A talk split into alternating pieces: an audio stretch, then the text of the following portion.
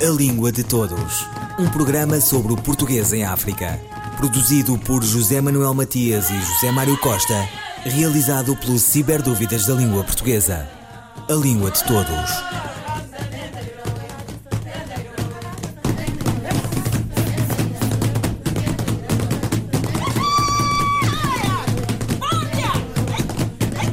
Quem te avisa, teu amigo é, diz um ditado português. Já ser avisado pode significar ponderação. O idioma comum também nos obriga a ser avisados com ele, se o queremos cultivar com gosto e rigor. O possível, o do não desconcerto, o da satisfação de curiosidades e saberes. É o que faz Língua de Todos, em colaboração com o Ciberdúvidas da Língua Portuguesa. Ele avisou-nos de que iria sair mais tarde. Quando usamos o verbo avisar, devemos ou não usar a preposição de antes do que? A resposta de Sandra Duarte Tavares, colaboradora do Ciberdúvidas da Língua Portuguesa. Esta questão uh, relativa ao verbo avisar prende-se com a sua uh, regência, a sua grelha argumental. Ou seja, se o verbo avisar é acompanhado do seu sujeito, quem avisa, da pessoa que é avisada, do complemento direto e do assunto, e o mesmo podemos dizer sobre o verbo informar, então, se nós temos os três elementos sintáticos que acompanham o verbo no discurso, então o último elemento, que é o assunto, deve ser introduzido pela preposição de. Por exemplo, o professor, sujeito, avisou os alunos, os alunos, complemento direto, é o segundo elemento, de que o horário do exame foi alterado. O elemento de assunto que o horário do, do exame vai ser alterado tem de ser introduzido pela preposição de, uma vez que é o complemento oblíquo da frase, é o complemento de assunto. O professor avisou-os de quê? De que o horário vai ser alterado. Se, pelo contrário, o complemento direto alunos, o destinatário do aviso, não estiver expresso na frase e, te, e tendo só a oração de assunto, aí já não temos a preposição de. Por exemplo, o professor avisou que o horário vai ser alterado, sem a preposição de. Se, pelo contrário, tivermos o complemento direto expresso, então temos a oração sobre o assunto introduzida pela pela preposição de. O professor avisou os alunos de que o horário vai ser alterado. Sandra, a frase seguinte está correta? A União Europeia decidiu apoiar as milhares de vítimas da catástrofe. Não está correta. A, a estrutura correta seria a, a União Europeia decidiu apoiar os milhares de vítimas da catástrofe. Ora, Uh, os, os, determinantes que antecedem um determinado numeral coletivo, como por exemplo dezena, centena, milhar, devem concordar em género e número com esse numeral e não com o nome que se lhe segue. Neste caso é vítimas. À semelhança do que acontece com o coletivo dúzia, por exemplo, na frase comprei duas dúzias de ovos. Ora, ovos é um nome, um nome masculino. Dúzias é um numeral coletivo feminino. O artigo concorda com dúzias e não com ovos. As dúzias de ovos, não é? Os dúzias, as dúzias de ovos. Por essa lógica, os milhares de vítimas. Vítimas é como ovos, portanto, uh, uh, milhares é o numeral que desencadeia, que obriga à concordância masculina, no masculino, do artigo, os milhares de vítimas. Portanto, por conseguinte, a estrutura correta é a União Europeia decidiu apoiar os milhares de vítimas da catástrofe.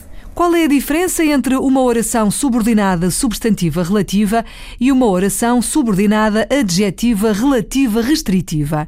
Sandra Duarte Tavares, Ciberdúvidas da Língua Portuguesa. As orações hum, subordinadas substantivas relativas são introduzidas por pronomes relativos e ocorrem sempre em posição argumental, ou seja, num, num contexto em que recebem uma função sintática, com a função Podem ter a função de sujeito, complemento direto, entre outras. Alguns exemplos. Quem entregou o trabalho não fará o exame. Quem entregou um trabalho é uma oração deste tipo e desempenha a função de sujeito. O professor elogiou quem entregou o trabalho. Neste caso, quem entregou o trabalho ocupa a posição de complemento direto. Pelo contrário, as orações adjetivas relativas desempenham a função típica dos adjetivos, que é a função de modificador. Designam-se relativas por se construírem com subordinadores relativos, pronomes ou advérbios, os quais implicam uma relação de correferência com o antecedente de que dependem. Por exemplo, na frase, as revistas que estão no cesto são para rasgar. O pronome relativo que, desta frase, implica uma relação de correferência com o grupo nominal as revistas, que funciona como seu antecedente. Ora, este, este relativo que substitui esta segunda ocorrência do grupo nominal as revistas. Assim, as orações introduzidas por este relativo têm por função delimitar o universo de seres representado pelo nome que antecede o relativo e desempenham uma função sintática, como, como referi inicialmente, a função de modificador. As orações relativas explicativas são orações introduzidas também por relativos, mas têm por função, pelo contrário, fornecer um esclarecimento adicional acerca do nome que antecede o relativo. E um, essas orações relativas explicativas são sempre, sempre inseridas entre, entre vírgulas. Têm sempre, sempre vírgulas. Num poema de Vinícius de Moraes, O Falso Mendigo, um verso diz: Fizeram bicos de roxinóis para o meu jantar. A expressão bicos de roxinóis é alguma liberdade poética? A resposta de Carlos Rocha, colaborador do Ciberdúvidas da Língua Portuguesa. É uma expressão que tem alguma tradição uh, no português. Uh, inicialmente, na pesquisa desta, para esta resposta, uh, pensei efetivamente, pensei, pensei efetivamente que se tratasse de alguma liberdade poética de Vinícius de Moraes. Ele usa esta expressão no poema Falso Mendigo, e a dada altura, no poema, diz quando meu pai chegar, tragam-me logo os jornais da tarde. Se eu dormir, pelo amor de Deus, me acordem. Não quer perder nada na vida. Fizeram bicos de rouxinol para o meu jantar? Puseram no lugar meu cachimbo e meus poetas? Tenho um tédio enorme da vida. Acontece é que, se no Brasil a expressão teve alguma vez uso mais extenso, eh, parece estar esquecida atualmente, pelo menos a partir da informação que me foi prestada por consultores brasileiros. Curiosamente, em Portugal, uh, pude encontrar a expressão bicos de roxinol na, nas, nas crónicas que uh, Lobo Antunes uh, tem publicado na revista Visão. Uh, por exemplo, cito: Escrevo isto e sinto as almôndegas a conversarem comigo. Despenharam-se-me na barriga feitas pedregulhos, rebolam cá por dentro num fundo de puré, meio dissolvido pelo vinho branco. É o que acontece a quem se mete com mini pratos. Devia ter pedido bicos de roxinol, ou ter acertado no dia do almoço com os meus camaradas de guerra e lembrar os maus velhos tempos. Hum, haverá aqui alguma relação, algum aproveitamento por parte de António Lobo Antunes do poema de Vinícius de Moraes? Mas não é isso que acontece, porque a expressão já está atestada uh, num texto uh, de um autor uh, da passagem do século XIX para o século XX, um autor brasileiro, Luísio Azevedo, que no seu romance O Homem, publicado em 1887, um, empregou a expressão. cito. ele que lhe compre joias, que se encarregue de vesti-la, de sustentá-la e de consolá-la. Tem a obrigação disso e se não dispõe de meios, invente-os, trabalhe. Se não puder tratá-la a bicos de roxinol, coma um feijão com carne seca, que a senhora tem a obrigação de contentar-se com o que ele lhe der. Portanto, é uma expressão que tem alguma tradição no, no português, tanto de Portugal como do Brasil, e uh, não, não é uma liberdade poética.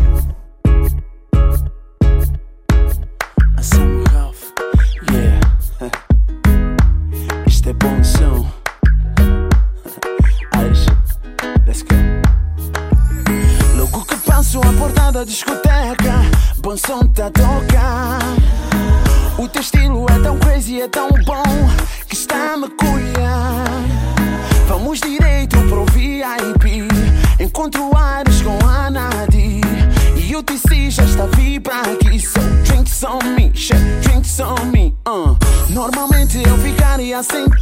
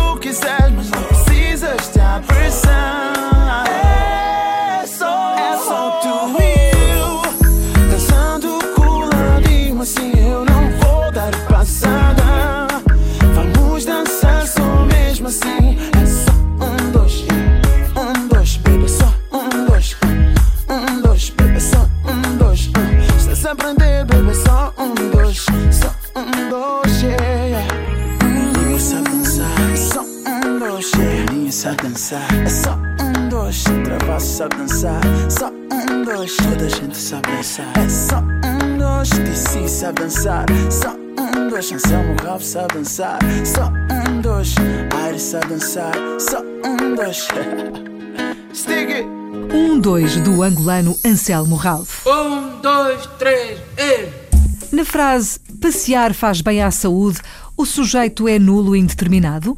Sandra Duarte Tavares, ciberdúvidas da língua portuguesa. Uh, não. Na frase passear faz bem à saúde, o sujeito não é nulo indeterminado. O sujeito é a expressão passear, que corresponde a uma oração subordinada, substantiva, completiva, não finita e infinitiva. Tem uma, tem uma, uma classificação uh, complexa. E é sobre esta oração passear que se predica, ou seja, que se dá uma informação. Sobre passear, nós dizemos o quê? Faz bem à saúde. Mas faz bem à saúde o quê? Passear. Portanto, esta oração, por sua vez, tem um sujeito nulo indeterminado, que são as pessoas. As pessoas passearem faz bem à saúde, ou, por exemplo, a frase fumar faz mal. Faz mal é o predicado de fumar. Faz mal o quê? Fumar. Portanto, o sujeito de uma oração pode ser uma, uma, uma oração infinitiva, e é o caso. Portanto, o sujeito não é indeterminado, o sujeito é a oração subordinada substantiva completiva, passear. Da oralidade à escrita vai uma diferença, não é, Sandra? A pontuação, por exemplo, e o aparente mistério da vírgula. Sandra, no interior de uma oração, quando é que devemos usar a vírgula? A vírgula, eh, como sabemos, marca uma pausa breve e pode ser usada numa só oração, ou seja, numa só frase, ou entre frases diferentes. Não pode, porém, colocar-se uma vírgula para separar Elementos sintaticamente dependentes. Por exemplo, não se pode colocar vírgula entre o sujeito e o predicado, entre o predicado e os seus complementos. Assim, eh, no interior de uma oração, a vírgula serve para separar elementos numa enumeração. Por exemplo, comprei, fui ao supermercado, comprei fruta, vírgula, legumes, vírgula, eh, carne, vírgula, peixe. Serve também para separar as palavras que usamos para nos dirigirmos a alguém, o designado vocativo. Caros colegas, vírgula, tenho um aviso a fazer. Ou numa carta formal, na saudação, Olá, vírgula Miguel, devemos colocar vírgula entre a saudação e o vocativo. A vírgula serve também para separar elementos adverbiais. Por exemplo, em Lisboa, vírgula, há cerca de um milhão de habitantes.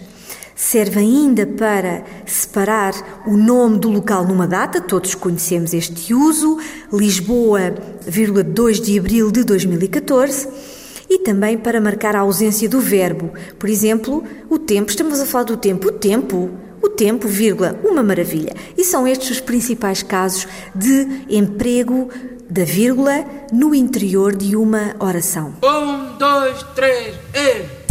Morre abafa os ares, horrendo, espesso negrume. Apenas surge do averno a negra fúria, ciúme. Sobre um sólio cor da noite jaz dos infernos o nurne, e a seus pés, tragando brasas, a negra fúria, Crespas víboras penteia, dos olhos dardeja lume, respira veneno e peste negra fúria, ciúme. Arrancando à morta fosse de buído, ervado gume, vem retalhar corações a negra fúria, ciúme.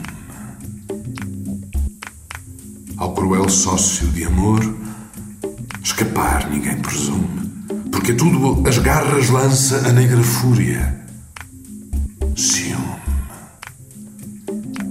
Todos os males do inferno em si guarda, em si resume o mais horrível dos monstros, a negra fúria, ciúme.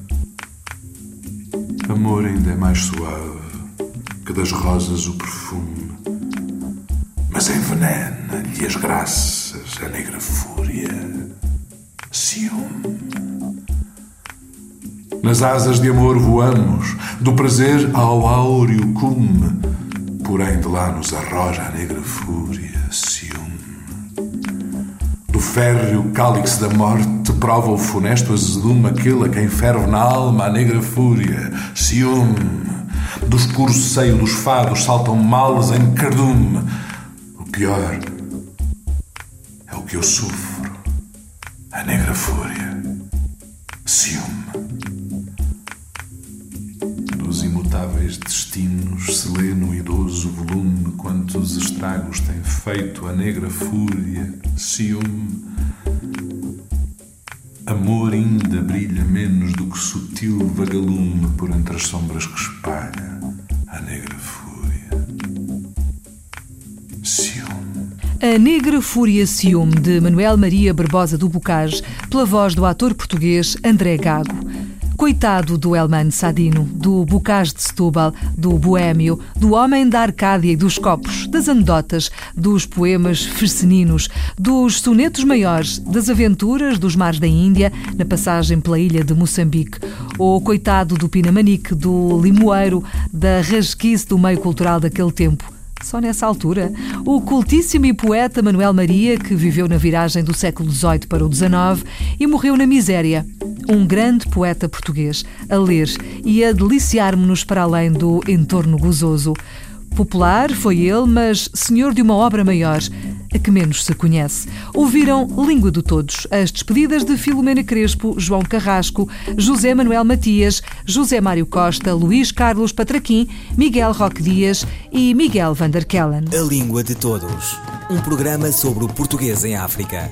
Produzido por José Manuel Matias e José Mário Costa, realizado pelo Ciberdúvidas da Língua Portuguesa. A Língua de Todos.